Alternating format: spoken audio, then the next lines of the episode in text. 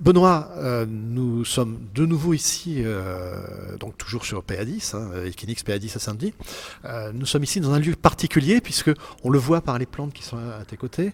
et puis derrière nous, on a une très belle vue sur le Stade de France et surtout sur la future piscine olympique. Donc PA10, beaucoup d'investissements ont été faits en termes d'efficacité énergétique, mais aussi d'engagement sur la partie environnementale. Est-ce que tu peux nous expliquer ce qui s'est passé ici? Oui, euh, sans problème, euh, Yves. Alors, en fait, euh, PA10, il a une, la particularité principale, c'est que on a décidé dès le début d'en faire un projet exemplaire sur le point de vue énergétique et sur le point de vue même de l'intégration dans le, dans le tissu social aux alentours par exemple, là, la serre dans laquelle on se trouve aujourd'hui, euh, elle prend en fait la moitié d'un étage technique qu'on pourra visiter ensuite. C'est un, demi-étage qu'on pourra utiliser sur notre bâtiment pour des équipements techniques, pour des salles d'hébergement ou pour autre chose. Ici, dès le début, on a décidé d'en faire un, espace euh, sanctuarisé et dédié à d'autres usages. Donc ici, il y a une serre. Ici, dehors, il y a des, jardins, euh, des, hôtels à insectes, des choses comme ça. On a essayé de, tester un petit peu des, méthodes pour pour euh, bah, s'intégrer un, un petit peu mieux dans notre, dans notre environnement. Euh, ça, c'est pour la partie serre à proprement parler. Et ensuite, tu parlais de la piscine, enfin du centre aquatique olympique euh, tout à l'heure.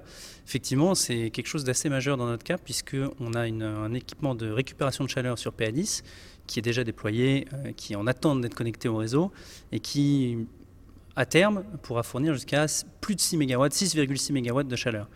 6,6 MW, ça correspond à 1500, 1600 logements moyens à chauffer. Donc c'est assez colossal, c'est quelque chose qu'on vient euh, rejeter, euh, reverser sur le réseau de, la communauté de communes qui est déjà existant.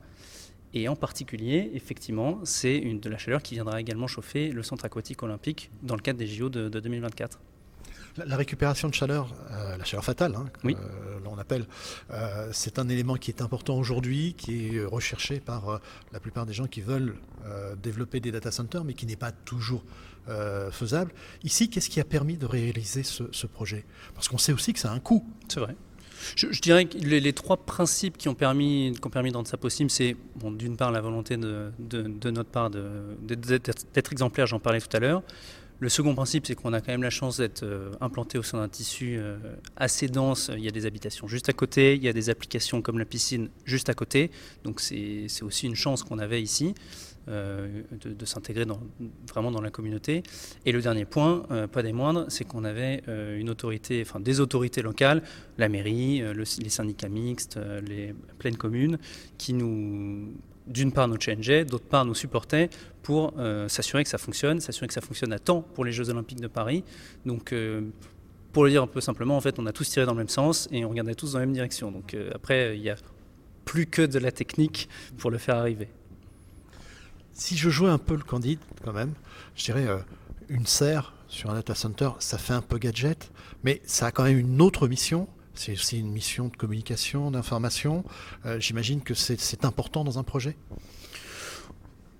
alors en termes de, on va, enfin on va pas y aller par quatre chemins. En termes de d'ordre de, grandeur énergétique, évidemment la récupération de chaleur qu'on fait sur cette serre, c'est euh, un autre ordre de grandeur par rapport à ce qu'on reverse au réseau. C'est c'est pas grand chose par rapport aux 6,6 MW qu'on rejette dans tout le réseau ça permettait euh, de, mettre un peu le spotlight dessus, d'une part, et en parlant de cette serre, bah, de parler de la récupération de chaleur, parce que les échangeurs à, la à plaque, on les verra peut-être tout à l'heure, mais c'est, moi, en tant que technicien, j'adore ça, mais c'est plus difficile d'intéresser le public, alors que l'ordre de grandeur est là, euh, les chiffres sont là.